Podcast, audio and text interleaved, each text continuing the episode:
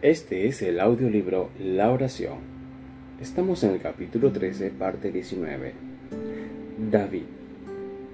Dios quiso que la historia de la caída de David sirviera como una advertencia de que aún aquellos a quienes Él ha bendecido y favorecido grandemente, no han de sentirse seguros ni tampoco descuidar el velar y orar. Así ha resultado para los que con humildad han procurado aprender lo que Dios quiso enseñar con esa lección.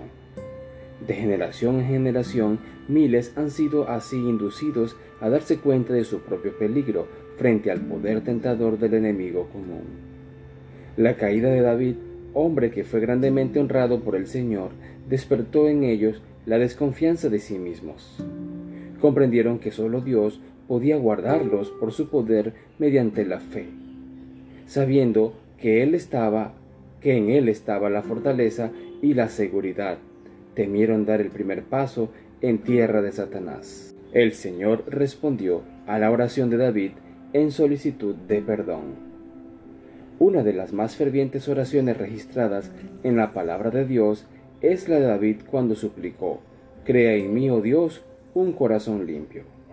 La respuesta de Dios frente a una oración tal es, Te daré un corazón nuevo esta es una obra que ningún hombre finito puede hacer. Los hombres y mujeres deben comenzar por el principio. Buscar a Dios con sumo fervor, en procura de una verdadera experiencia cristiana. Deben sentir el poder creador del Espíritu Santo. Deben recibir el nuevo corazón. Es decir, tienen que mantenerlo dócil y tierno por la gracia del cielo.